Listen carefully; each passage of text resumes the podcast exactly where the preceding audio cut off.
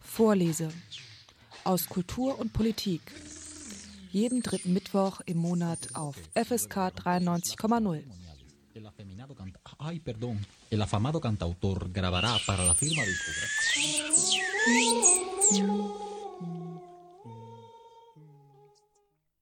In nomine Patris et Filii et Spiritus Sancti. Amen. Credo in Deum, Patrem omnipotentem, Creatorem celi et terre, et in Jesum Christum filium eius unicum, Dominum nostrum. Es scheint so, als wenn die Welt nicht ohne Religion auskommen könnte.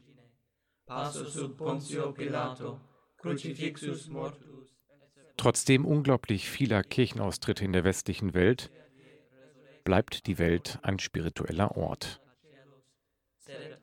Die Gegenwart ist auch politisch geprägt von Religion. Seien es die Evangelikalen in den USA oder die dschihadistischen Milizen in Mali, Syrien oder die Angriffe in westlichen Städten. Religion ist allgegenwärtig, oft in ihrer krassen, ihrer hasserfüllten Ausprägung. Die heutige Sendung Vorleser aus Kultur, Wissenschaft und Politik hier auf FSK 93,0 widmet sich eine Stunde lang der Religion. Genau genommen der fünf großen Weltreligionen. Noch genauer genommen handelt die Sendung auch über die Reihe Beck Wissen. Der C.A. Beck Verlag bringt nämlich seit geraumer Zeit eine kleine Reihe heraus, die sich Beckwissen nennt. Die kleinen handlichen Taschenbücher bringen den Lesern auf je rund 100 Seiten ein Thema näher. Vom Leben Luthers über das Dritte Reich bis zur Geschichte Dänemarks. Dutzende, wenn nicht fast hunderte kleine Büchlein sind bereits erschienen. Der Verlag kommt scheinbar einem Bedürfnis nach schneller Information entgegen. Bevor man 700, 800 Seiten starke Wälzer zum Leben Ludwig II. studiert, kann man sich das grundlegende Wissen auch auf rund 100 Seiten aneignen. Das funktioniert natürlich mal gut, mal weniger gut, je nachdem, wie kompliziert der Stoff ist. Durch den Erfolg der Reihe animiert hat der Verlag nun auch damit begonnen, sogenannte Wissensboxen herauszubringen. Da gibt es die antike Box, die Kunstbox und, Thema der Sendung, auch eine Weltreligionenbox. Die Boxen enthalten jeweils fünf Titel und sind mit einem Preis von 20 Euro deutlich günstiger als die Einzelbände, die jeweils 8,95 Euro kosten. Heute geht es also um die Weltreligionen. In der Box vereint sind das Christentum, die jüdische Religion, der Hinduismus, der Buddhismus und der Islam. Wir wollen uns den Inhalt der einzelnen Bände heute einmal genauer anschauen und natürlich auch etwas über die Reihe Wissen des Beck Verlages erfahren. Um diese Fragen zu beantworten, ist unser Gast geradezu prädestiniert. Ulrich Nolte hat die Box als Lektor betreut und kennt sich demnach gut in der Materie aus. Wir dürfen uns also freuen, in der nächsten Stunde einzutauchen in die großen fünf Weltreligionen. Guten Abend, Herr Nolte. Guten Abend, Herr Sprügel. Ja, in der Vorbereitung der Sendung zu der Weltreligionenbox, die jetzt oder schon ein bisschen länger im CH Beck Wissen Verlag erschienen ist, stellt sich zu Beginn die Frage, Religion ist ja unglaublich vielschichtig auf der Welt und viele beanspruchen für sich Weltreligion zu sein. Hier ist eine Auswahl auf fünf getroffen worden. Wie ist es zu dieser Auswahl gekommen? Die Auswahl ist eher ähm, pragmatisch. Ähm, man spricht eigentlich traditionell von fünf Weltreligionen, aber das sind auch mal mehr und mal weniger und es ist gar nicht so klar, was darunter zu verstehen ist. Wenn Sie sich ein Buch über die Weltreligionen kaufen oder ähm, werden Sie merken, dass äh, unterschiedliche Autoren, die diese Bücher schreiben, unterschiedliches darunter verstehen. Ähm, unsere Auswahl geht eigentlich von einem harten Kern aus, also der ähm, Buddhismus das Christentum und der Islam sind für alle äh, ohne Zweifel Weltreligionen, äh, weil sie auf der ganzen Welt verbreitet sind, ähm, weil sie äh, sehr alt sind und weil jeder Zugang zu ihnen hat. Das ist eigentlich auch ein wichtiger Aspekt ähm, davon.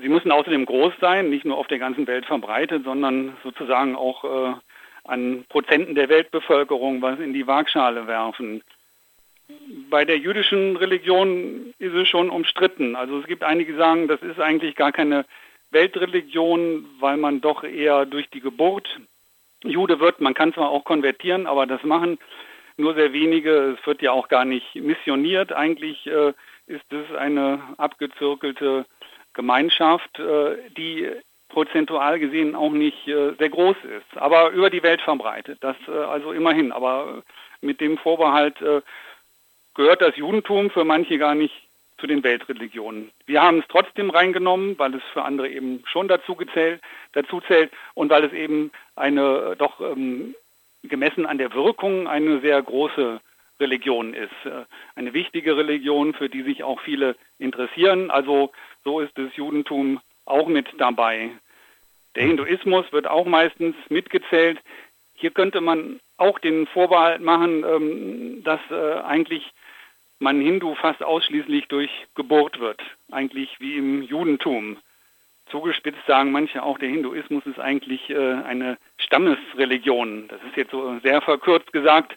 Es gibt auch Zweige des Hinduismus, moderne, die missionieren, sogar aggressiv missionieren, aber eigentlich macht das der Hinduismus nicht. Eigentlich ist es auch so, das ist eine in sich geschlossene Gemeinschaft und es wird über die Geburt weitergegeben. Aber es ist natürlich wenn man sich die Menge der Hindus ansieht, über eine Milliarde der Weltbevölkerung, dann ist es natürlich schon eine sehr wichtige Religion, die ähm, über Migration ja auch weltweit verbreitet ist. Also der Hinduismus ist sehr interessant, sehr groß, weltweit verbreitet.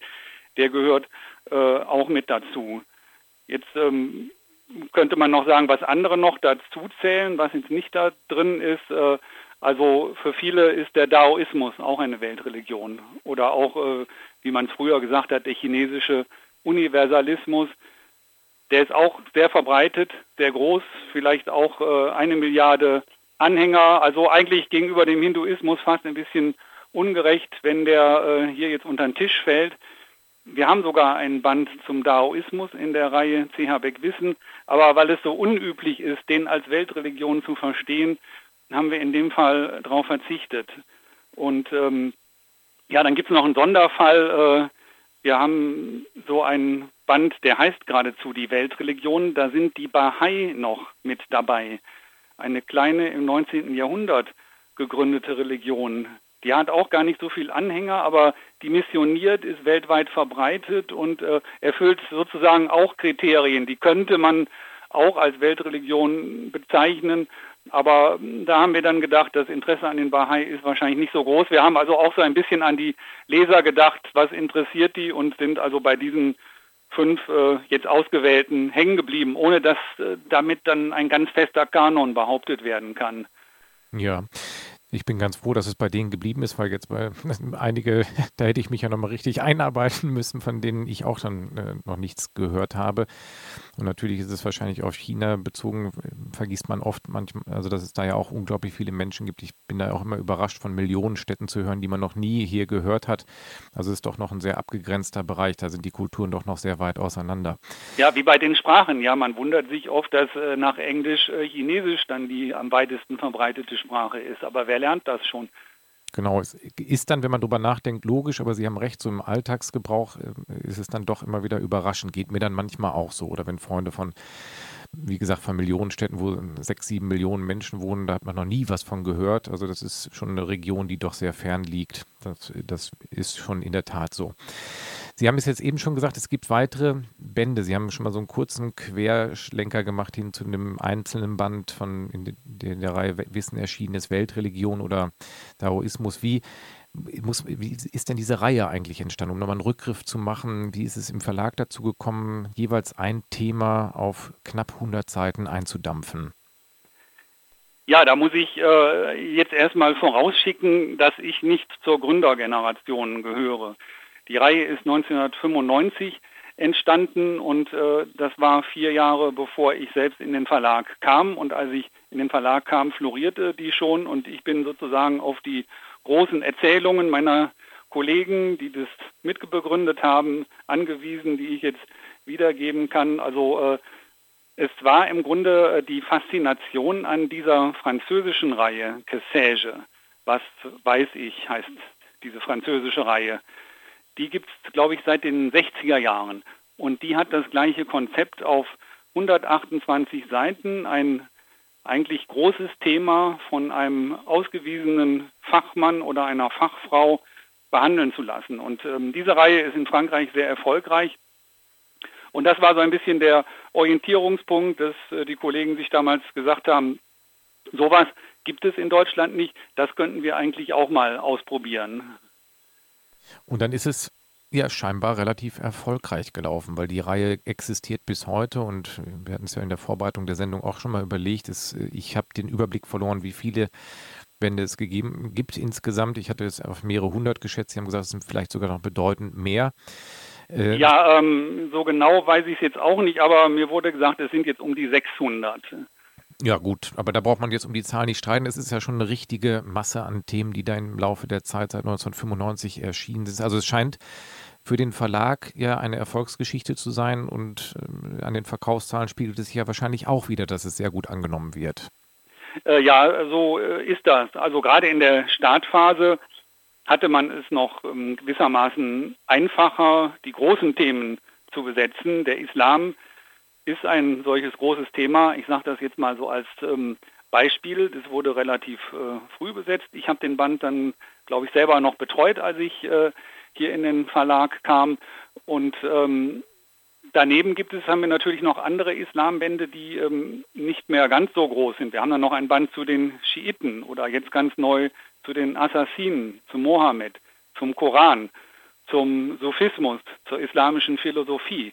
Also äh, so kann man sehen, äh, wie innerhalb der Reihe ähm, das große Thema dann auch nochmal äh, zerlegt werden kann in kleinere Bände, die teilweise dann aber auch sehr gut laufen. Zum Beispiel der Band über den Koran, der steht dem über den Islam eigentlich nur wenig nach. Auch die Schiiten laufen eigentlich ganz gut, aber natürlich bei weitem nicht so wie dieser übergreifende Band.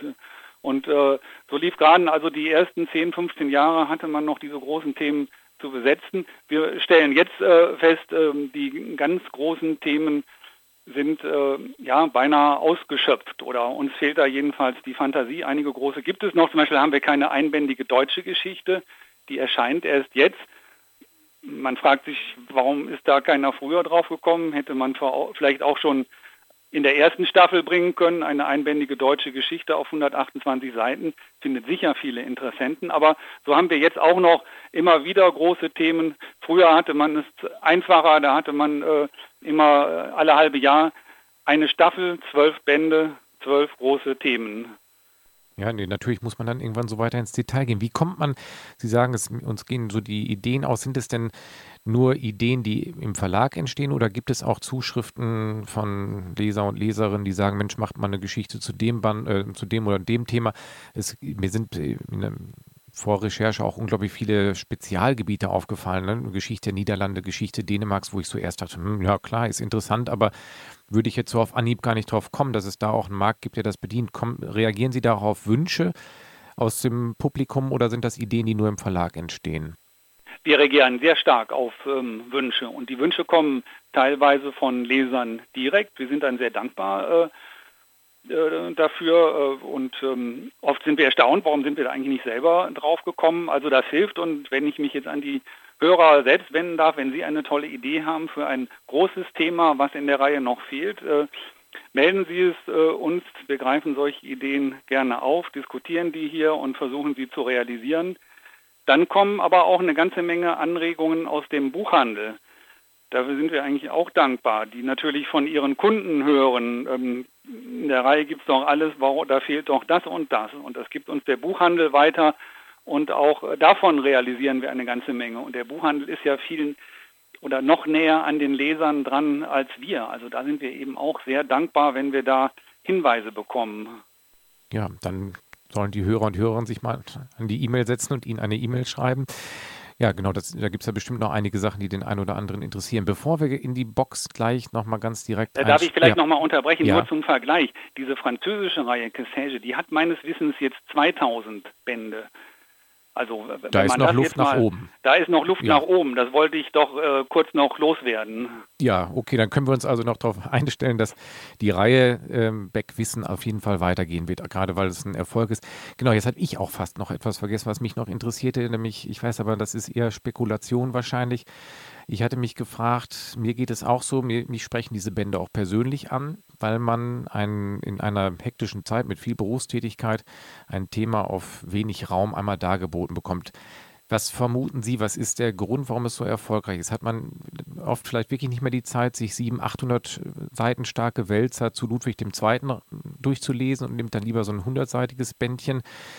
Und birgt es die Gefahr, dass vielleicht auch äh, Wissen verloren geht oder nochmal in die Tiefe gehen verloren geht, wobei ich nicht den, also persönlich nicht den Eindruck habe, dass es wie so eine PowerPoint-Präsentation ist, ganz und gar nicht.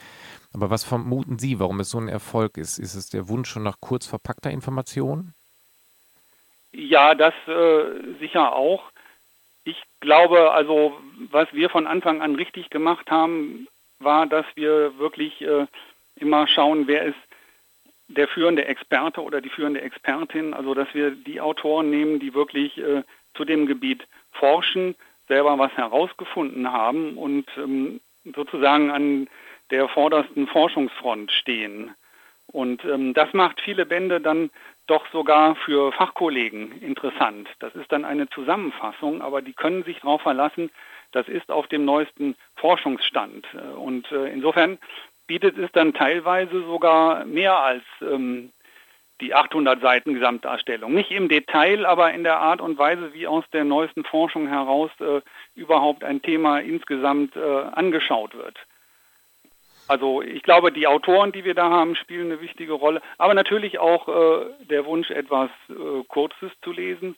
Man kann aber auch andererseits sagen, es ist auch etwas äh, Langes. Ne? Man könnte ja noch kürzer lesen. Ja, man könnte ja auch äh, einfach einen Lexikonartikel oder sowas lesen. Und da bietet es eben doch äh, viel mehr. Ja, da haben Sie recht, das stimmt. Ich hatte auch schon eine Sendung, jetzt bin ich gerade auf der Suche in meinem Gedächtnis nach dem Autor. Das ist natürlich ein bisschen peinlich, weil es eine tolle Sendung gewesen ist, zum Dritten Reich. Helfen Sie mir da mal auf die Sprünge. Wer hat denn den Band nochmal rausgegeben? Das Dritte Reich in 128 Seiten. Ja, das, äh, da muss ich selber jetzt, ja. äh, das äh, muss ich gleich auch nochmal nachgucken. Von äh, Ulrich Herbert. Ja, richtig, genau. Ulrich Herbert. Und den ja, hatte ich genau. als Autor das persönlich. Ist ja ein Geniestreich, ja, auf also 128 Seiten darzustellen. Genau, da hatte ich eine einstündige Sendung auch mit ihm zu dem Thema und war auch ganz begeistert, wie dicht man das doch auf diese Seitenzahl äh, runterbrechen kann. Jetzt noch das mal ist übrigens ein Beispiel dafür, wo viele Fachkollegen gesagt haben, die sich schon seit Jahren mit dem Dritten Reich befassen und halbe Bibliotheken darüber gelesen haben, die haben gesagt, aus dem Band habe ich auch noch was gelernt. Das ist dann eben nicht nur äh, eine Summe, äh, die das äh, vorhandene Wissen zusammenfasst, sondern das ist jemand, der Ulrich Herbert, der äh, seit Jahrzehnten über das Dritte Reich forscht und da auch neueste Forschung noch mit reinpackt. Und das macht es eben dann auch interessant. Mhm. Ey, fand ich auch einen ganz tollen Band. Jetzt nochmal, jetzt wirklich, bevor wir gleich in die Bände einsteigen, muss ich nochmal einmal diese Frage bei, bei, bei, den Autoren sind noch einmal genauer stellen. Sie sagen, Sie suchen sich dann ausgewiesene Fachleute im jeweiligen Themengebiet. Wie sind da die Reaktionen, wenn Sie anrufen oder eine E-Mail schreiben und sagen, ähm, haben Sie da und dazu Lust, ein Buch zu schreiben? Ist es sofort Hurra oder ist es auch immer eine Überforderung, weil ich mir immer vorstelle, mein Forschungsgegenstand muss ich auf 100 Seiten zusammenstreichen und raussuchen. Das ist ja auch eine unglaubliche Arbeit, es kurz zu fassen. Manchmal viel schwieriger, als auf 700, 800 Seiten Platz zu haben, das darzulegen. Sind die Reaktionen durchweg positiv, so im Sinne von, ja, Mensch, toll, das mache ich sofort? Oder gibt es auch dieses Zögern zu sagen, hm, das ist gar nicht so leicht, das auf den Raum zu komprimieren? Ja, das Zögern gibt es eigentlich äh, immer. Also Hurra ruft eigentlich niemand. Viele Fragen, kann es nicht auch etwas länger sein? Das ist eigentlich so die Standardfrage. Manche sehen dann, das dürfte ich jetzt eigentlich gar nicht sagen, aber ich verrate es jetzt trotzdem, es gibt einige wenige Bände, die haben auch 144 Seiten. Das wird dann entdeckt und ähm, darf ich nicht auch mehr oder vielleicht 106. Also es wird dann versucht, so ein bisschen auch den Umfang nach oben zu schrauben, aber äh, wir sind da jetzt äh, gerade in letzter Zeit äh, wieder sehr äh, strikt. Das äh, soll nicht sein. Und äh, wie ambivalent die Reaktionen sind, merken Sie schon, wenn Sie jetzt von diesen fünf Bänden der Weltreligionenbox, ich glaube drei davon oder so haben Vorworte, wo erstmal fast eine Entschuldigung kommt oder so eine ähm, apologetische Notiz, dass man sich überhaupt an dieses kühne Unterfangen wagt, auf so wenig Seiten ein so großes Gebiet darzustellen. Also man merkt den Vorworten dann geradezu an, der Autor ist sich bewusst, das ist jetzt eigentlich kühn, man muss vieles elementar darstellen, verkürzen, weglassen, äh, aber ähm, am Ende hat es eigentlich jedem Spaß gemacht. Das finde ich eigentlich die gute Nachricht dabei. Ihr hört die Sendung Vorlese auf FSK 93,0 und in der heutigen Sendung geht es um die Weltreligionen-Box, die im CH Beck Wissen Verlag erschienen ist. Da sind fünf Bände drin enthalten, die zusammen 20 Euro kosten. Einzeln würden sie 8,95 Euro kosten, das kurz zur Einordnung. Und ich spreche heute mit Ulrich Nolte, der als Lektor diese Reihe betreut hat. Herr Nolte, wir haben ja jetzt so ein bisschen den Hintergrund erfahren zum der Reihe Wissen im Beck Verlag. Jetzt lassen Sie uns mal konkret in die Welt dieser Box eintauchen und vielleicht mit dem Band von Günter Stemberger beginnen, die jüdische Religion. Wie sind Sie zu dem Autor gekommen? Wie hat er reagiert, als Sie ihn angerufen haben oder eine E-Mail geschrieben haben? Also Günter Stemberger äh, ist ja einer der äh, herausragendsten Judaisten im deutschsprachigen Raum an der Universität Wien, inzwischen emeritiert. Und äh, er hatte im Verlag vorher schon äh, was geschrieben, eine Einführung äh, in Talmud und äh, Midrash und eine Einführung in das klassische Judentum in einer älteren Reihe, das hieß Becksche Elementarbücher und wurde dann in die Reihe CH Beck Studium übernommen. Und von daher lag es nahe, äh, Günter Stemberger jetzt auch ähm, zu fragen, ob er äh, in die jüdische Religion hier einführen will. Und er gehörte schon zu denen, die da gleich gerne Ja gesagt haben. Das war sehr erfreulich. Er hat ja den Band, wir werden ja nachher vielleicht nochmal kurz miteinander vergleichen, während viele die Bände historisch aufgebaut haben, also an so einer Art fiktiven Zeitleiste entlang, hat Stemberger das ja ein Stück weit anders gemacht. Er hat das ja in Kapitel eingeteilt, die eher so dem Lebenslauf des Menschen entsprechen. Ja, das äh, finde ich eigentlich ähm, genial an dem Band, dass er das äh, so gemacht hat. Da wäre ich äh, gar nicht drauf gekommen, aber der Grund dafür lässt sich ja in einer ganz einfachen Formel, die er nennt, äh, nennen. Er sagt, das Judentum ist streng genommen gar keine Religion. Also mit dieser Überraschung fängt er ja an und sagt, das Judentum ist eigentlich äh, das Leben. Und äh, wenn das Judentum das Leben ist und das Leben von der Geburt bis zum Tod ausmacht, ich bin also qua Geburt dann auch Jude, äh, dann kann ich es doch auch nach dem Lebenslauf gliedern. Er hat dann natürlich ähm, zeitliche ähm, Rückblicke immer wieder, geht immer wieder in die Geschichte, aber äh, eine eigene Art vom Judentum wird äh, durch diese Gliederung eigentlich schon deutlich gemacht. Und das finde ich das Schöne dabei. Das ist bei den anderen Bänden nicht so. Da ist die Gliederung eher konventionell, mal chronologischer, mal systematischer. Aber hier sagt die Gliederung gleich schon, äh, was das Judentum ist. Äh, und äh, das finde ich toll. Ja, also ich war auch ganz überrascht. Ich habe auch äh, vorher, ich bin da immer ganz offen, wenn ich die Bücher aufschlage und denke, und hier bin ich sofort, wie Sie sagen, über die Gliederung gestolpert. Er sagt ja auch direkt in der Einleitung, war mir auch nicht klar, dass es im, im Hebräischen eigentlich gar kein Wort äh, für das deutsche Wort Religion gab. Es ist jetzt ein Wort eingeführt worden, dat, ähm, was so ein Lehnwort aus dem Persischen ist, wie er schreibt, aber wo nochmal deutlich wird, dass es eigentlich das Leben ist, also ein jüdisches Leben, ähm, wo die Religion direkt mit verwoben ist. Also insofern macht die Gliederung ja wahrscheinlich äh, Sinn. Ne? Ja, sicher. Ja, man redet ja auch äh, teilweise von einer Gesetzesreligion. Das finde ich ein furchtbares Wort. Da finde ich also diese Ausdrucksweise von Stemberger, dass das Judentum Leben ist oder eine Lebensordnung repräsentiert, viel treffender. Mhm. Das stimmt. Wobei ich da auch gedacht habe, da komme ich aber auch noch bei den anderen Bänden nochmal zu, ähm, das ist aber gar keine direkte Kritik, sondern da bin ich so ein bisschen drüber gestolpert, dass man ja denkt als Leser, man hat ein Buch in der Hand, was an was auf 128 Seiten komplett nahe bringt. Das finde ich greift manchmal zu kurz, weil ja natürlich diese Autoren, die tief in der Materie drinstecken, auch eine gewisse Vorbildung voraussetzen. Also, ne, also man kann jetzt, äh, man stolpert auch da über Begrifflichkeiten wie Talmud, Tora oder wie auch immer, die ähm, dann doch vorausgesetzt werden. Ist es da, wäre es da vielleicht hilfreich, nochmal hinten im Anhang so eine kleine, äh, ja, so ein kleines äh, Wörterbuch noch anzufügen? Das haben wir mal äh, versucht, aber die Erfahrung zeigt eigentlich, wenn man damit anfängt, das habe ich bei einem Buch mal ausprobiert, da hat mir der Autor dann so ein Glossar, so ein Wörterverzeichnis geschickt, das war, wäre dann das halbe Buch gewesen. Und ähm, dann zerlegt sich sozusagen das ganze Thema in ähm, Lexikonartikel. Das kann es auch nicht sein. Also darum achten wir eigentlich lieber darauf, dass äh, Begriffe, die gebraucht werden, beim ersten Auftauchen, oder vielleicht auch in der Wiederholung nochmal erklärt werden. Kann sein, dass das hier etwas zu kurz gekommen ist. Ähm, man ist da als Lektor natürlich selber auch immer etwas betriebsblind, weil wir Lektoren ja eigentlich alle von dem Fach kommen, das äh, wir hier im Verlag vertreten. Also ich bin Religionswissenschaftler und ähm, da äh, ist man vielleicht dann auch manchmal betriebsblind und denkt, naja, das ist doch bekannt. Ja, genau, das ist ja auch voll, vollkommen klar.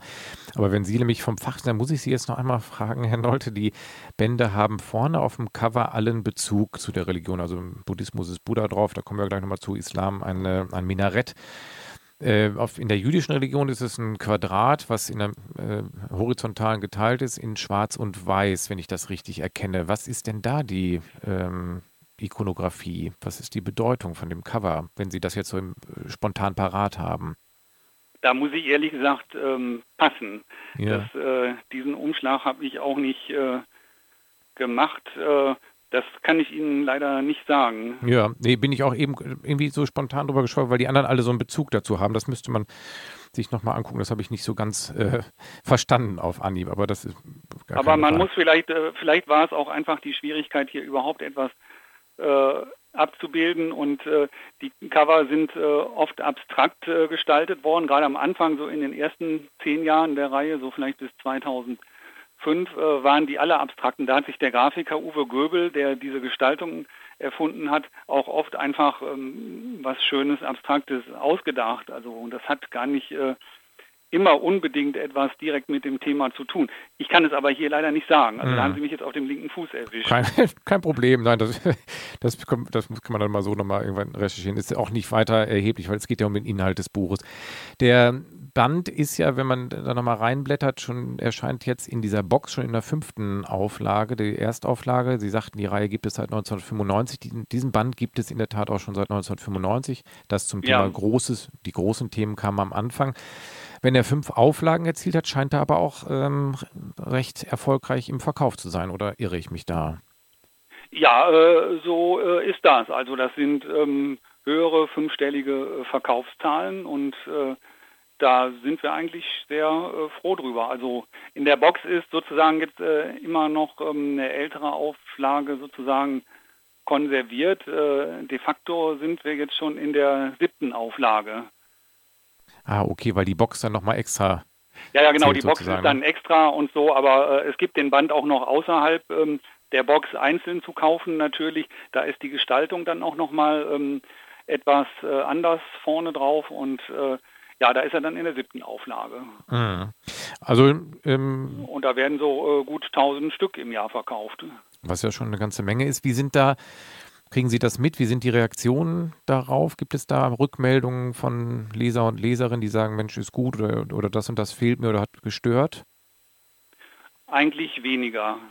Nee, das äh, gibt es eigentlich weniger. Also eher positive Reaktionen. Also hierzu gab es, glaube ich, gar nichts ähm, Negatives. Mhm. Gut, manche ähm, kritisieren an Stemberger vielleicht überhaupt, dass er zu sehr das klassische Judentum betrachtet, zu wenig gegenwartsorientiert und ähm, zeithistorisch äh, arbeitet. Äh, aber äh, das finde ich für diesen Band ähm, keinen Nachteil. Nein, das muss ich auch sagen, äh, das überhaupt nicht. Also es ist das ist bei allen Bänden aber so. Das ist natürlich, man merkt, dass es sich um ein sehr dichtes Thema handelt. Die Seiten sind schon relativ dicht und jetzt, ich habe auch gemerkt beim Lesen, Mensch, das ist nochmal interessant, die, die jüdischen Feste auch nochmal detailliert und einzeln vorgestellt zu bekommen. Im Laufe des jüdischen Lebens tauchen die dann ja dort auch auf.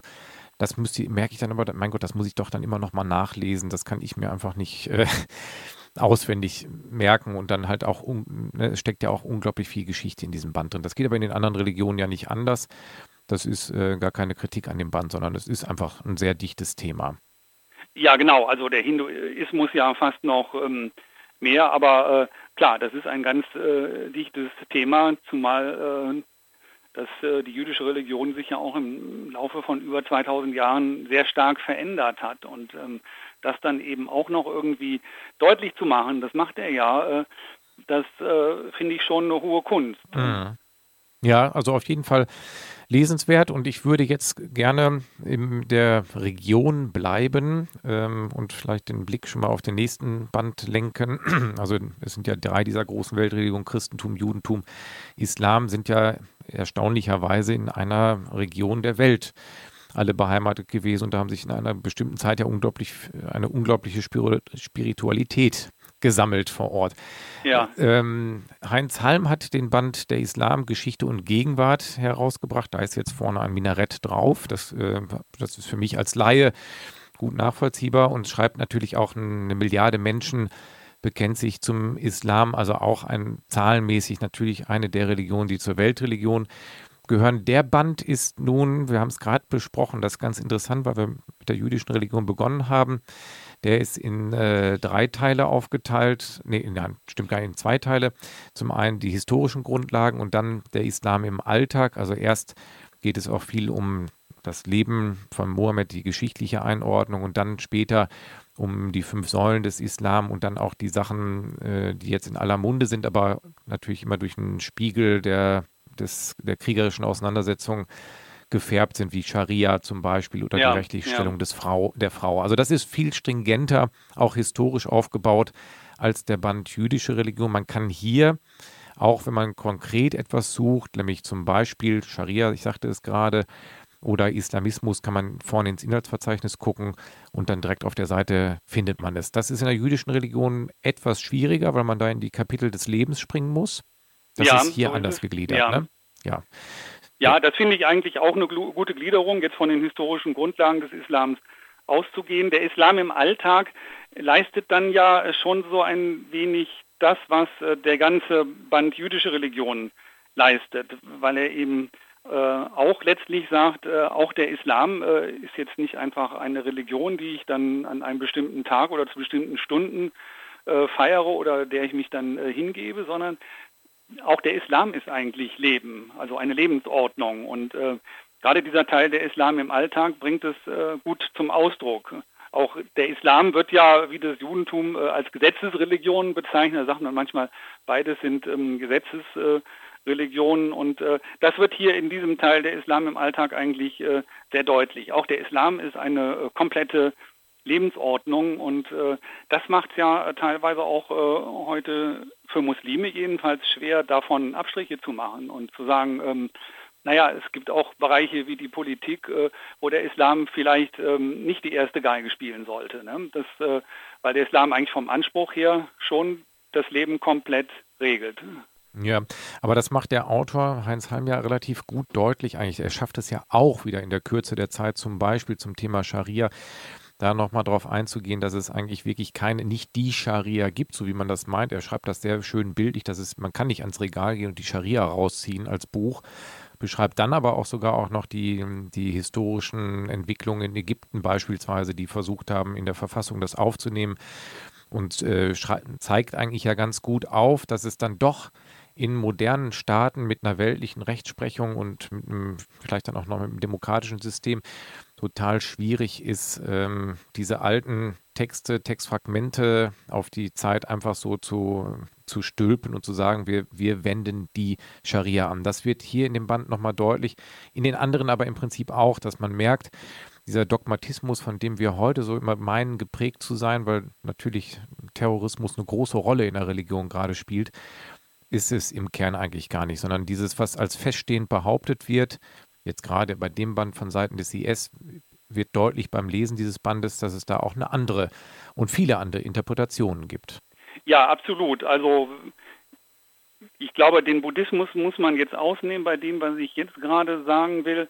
Äh, nee, eigentlich auch nicht. Alle äh, fünf Bände haben eigentlich eins gemeinsam, dass sie doch die Moderne nochmal thematisieren. Und das macht ähm, Heinz Halm mit dem Islam eben auch, weil äh, sagen wir mal, die Zeit äh, von der Mitte des 18. Jahrhunderts bis zur Mitte des 19. Jahrhunderts, die wird ja auch manchmal mit dem Historiker Reinhard Koselleck als Sattelzeit bezeichnet. Das ist jedenfalls eine Zeit des Umbruchs hin zur Moderne. Und Moderne heißt für Religionen eigentlich, äh, sie müssen ihre äh, universalen Geltungsansprüche zurückschrauben, zurücknehmen und eben ähm, anderen Ordnungsvorstellungen, anderen Religionen gegenüber tolerant sein. Toleranz gehört zur Aufklärung und Moderne. Sie müssen äh, der Politik ihr eigenes Feld äh, überlassen.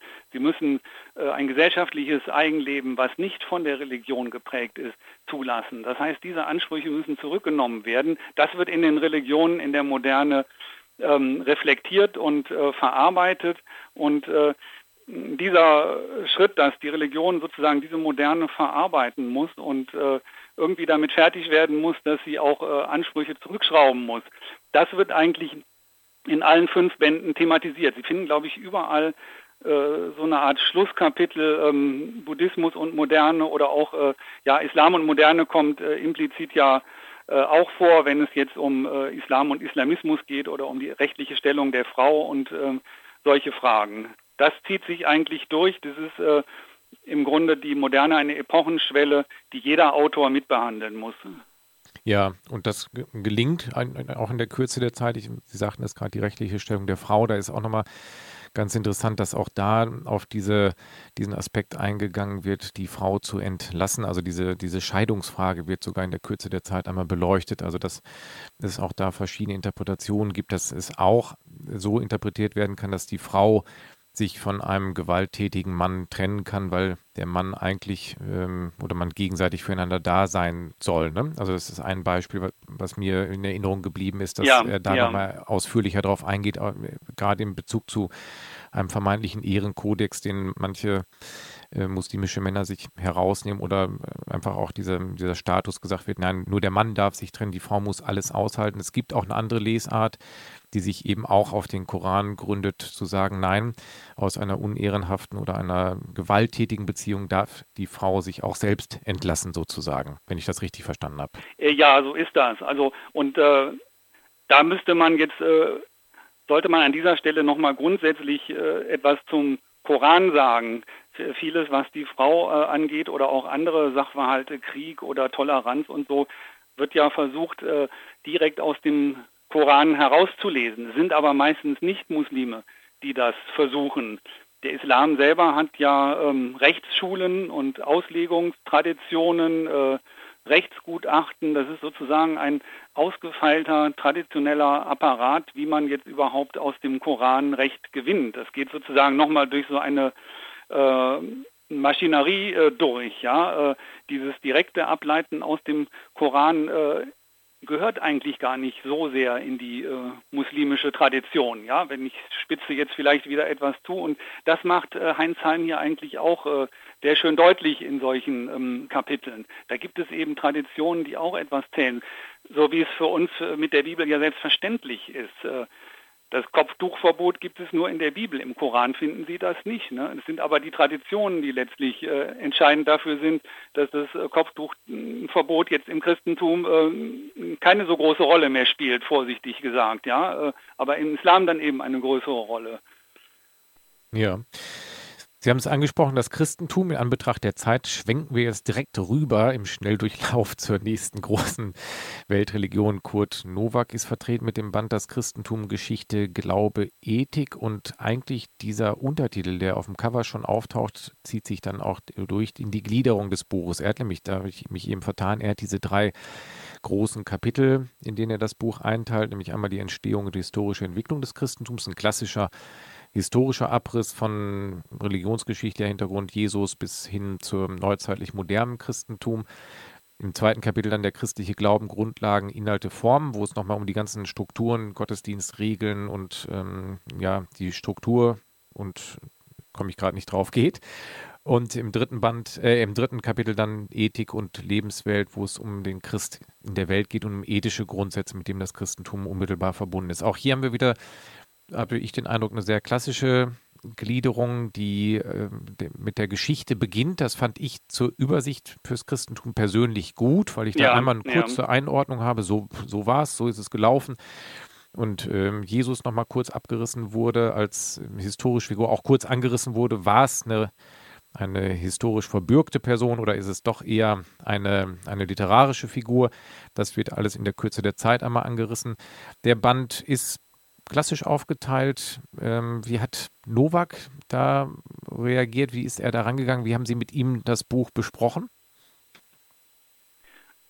Also ich fand jedenfalls seine Grundentscheidung, das so ähm, zu machen, sehr gut und für mich erstmal ähm, erstaunlich äh, sogar, weil äh, Kurt Nowak ein Historiker ist, Kirchenhistoriker, aber er ist eigentlich primär ein Historiker und Neuzeithistoriker und ähm, beim Christentum wäre die Versuchung, glaube ich, sehr groß gewesen, jetzt die äh, unterschiedlichen Christentümer darzustellen. Da gibt es ja ganz unterschiedliche Stränge, das orthodoxe Christentum, den Katholizismus, den Protestantismus.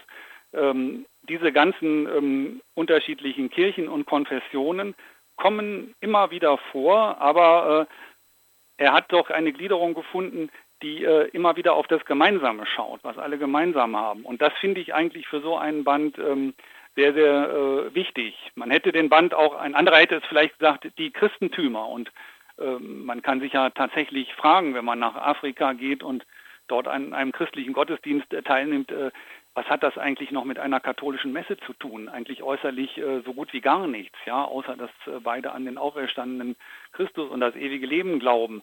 Ähm, aber er hat dieser Versuchung widerstanden, äh, diese ungeheure Pluralität des Christentums hier aufzumachen, sondern hat gesagt, ich konzentriere mich auf das Wesentliche. Das war für mich erstmal ähm, überraschend, weil ich dachte, ein Historiker wird mehr auf diese Pluralität setzen. Aber äh, ich fand es eigentlich sehr gut, gerade für so einen kurzen Band und äh, die Reaktionen auf den Band zeigen eigentlich, dass er es so ähm, sehr richtig gemacht hat. Also wir fragen ja in Deutschland dann auch immer sofort, äh, aus welcher Konfession kommt der denn selber? Ja, äh, man muss sagen, äh, Novak ist überhaupt von diesen fünf Autoren der einzige, der der Religion angehört, die er darstellt. Äh, die anderen sind Außendarstellungen wäre vielleicht ein Thema für sich, um zu überlegen, ob das gut oder schlecht ist. Jedenfalls Novak äh, selbst ist äh, Protestant, aber äh, auch die Reaktionen von ähm, Katholiken auf den Band sind äh, durchwegs ganz ähm, positiv. Und äh, das zeigt mir doch, dass er da äh,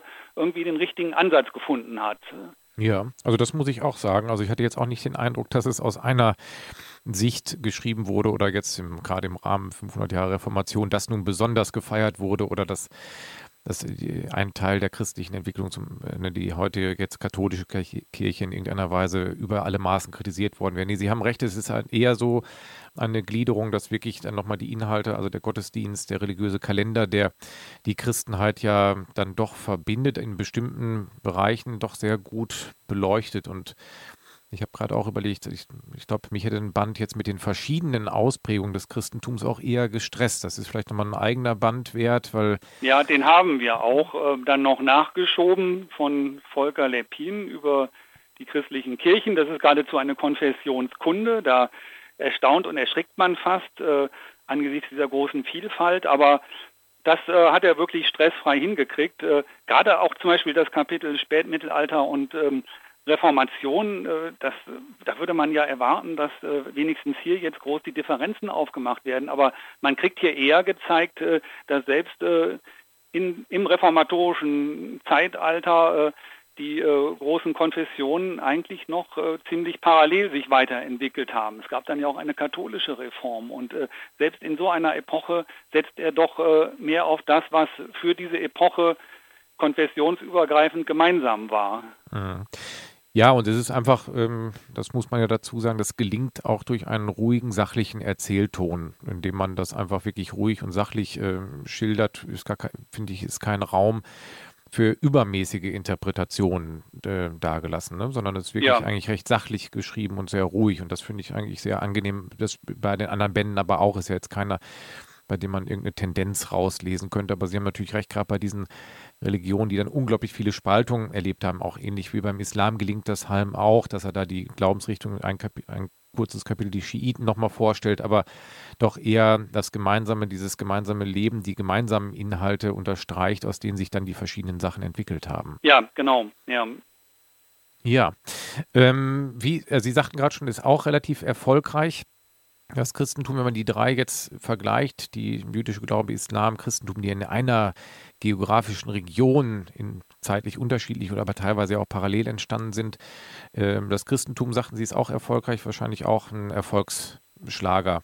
Äh, ja, genau. Da haben wir auch äh, so im mittleren fünfstelligen ähm, Bereich verkauft. Äh, der eigentliche Schlager ist aber der Islam. Also da gehen wir schon so auf die 80.000 zu ähm, im Verkauf oder ja, es werden sicher auch irgendwann 100.000 und äh, das äh, sage ich unseren Autoren immer. Ich sage, der Islam ist äh, bei weitem äh, gehört zu den zehn erfolgreichsten Bänden oder vielleicht sogar zu den Top 3 äh, und er ist der kürzeste Band. Ne? Denn Sie sehen, der hat ja, äh, der, der endet, der Text endet auf Seite 95 oder so. Nee, auf Seite, auf Seite 92 endet der Text. Ja, der hat also die 128 Seiten noch nicht mal ausgeschöpft. Der hat noch zwei Druckbogen weniger als die anderen. Das finde ich eine tolle Leistung. Da sieht man, dass es eben geht. Ihr hört die Sendung Vorleser auf FSK 93,0 und wir sind fast am Ende der Sendung angelangt. Uns fehlen aber noch zwei große Weltreligionen. Ich bin verbunden mit Ulrich Nolte, der als Lektor die Weltreligion Box bei Beck Wissen betreut hat. Herr Nolte, kommen wir jetzt endlich zum Hinduismus von Heinrich von Stient-Krohn. Der Band hat mich persönlich überfordert. Allein wenn ich das, Inhalts, als das Inhaltsverzeichnis aufgeschlagen habe, habe ich gemerkt, ich habe da zu wenig Vorwissen. Das ähm, sind auch drei Kapitel Geschichte und Theologie der älteren Hindu-Religion, die großen monotheistischen Religionen und der Hinduismus heute. Da, das werden wir jetzt nicht mehr klären. Der Band, den müsste ich mir noch mal ganz in Ruhe ähm, noch mal durchlesen. Da habe ich einfach festgestellt, boah, da, da fehlt geschichtliches Wissen. Mir war nicht klar, dass die Engländer die Kolonialmacht den Begriff Hindu erst geprägt hat, dass es ein unglaublich buntes äh, Gemisch an Religionen ist. Ja, der Band überrascht und überfordert. Ich weiß nicht, wie es Ihnen gegangen ist. Also mich hat er zumindest auch, ähm, wie, wie, bitte? Ähm, ja, überrascht und überfordert hat er ja. mich.